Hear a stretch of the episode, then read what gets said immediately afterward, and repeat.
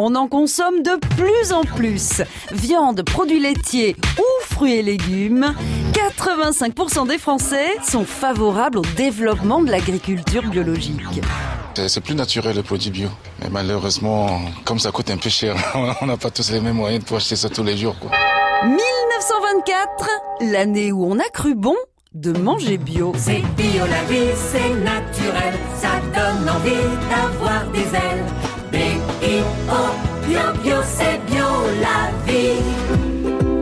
19e siècle, l'agriculture fait sa révolution.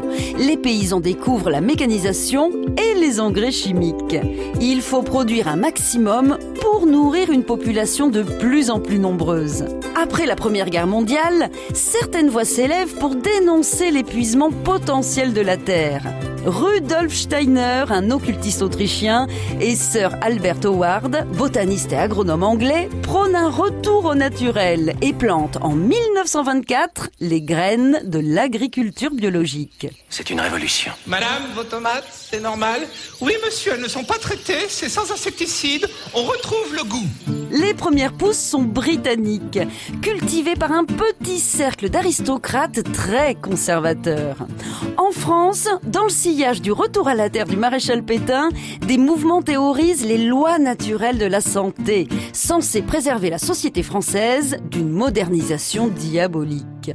30 ans plus tard, la bio-réactionnaire devient révolutionnaire et vire progressivement à gauche où elle rejoint le courant écolo. Agri-gris, agriculture, agriculteur biologique. Maintenant, quand on est vraiment de gauche, on veut surtout de la vraie bonne bouffe. On s'embranle de nourrir tout le monde. Étrange phénomène sur les étals de nos supermarchés. Pour pouvoir les différencier des autres, les fruits et légumes bio sont emballés dans du plastique.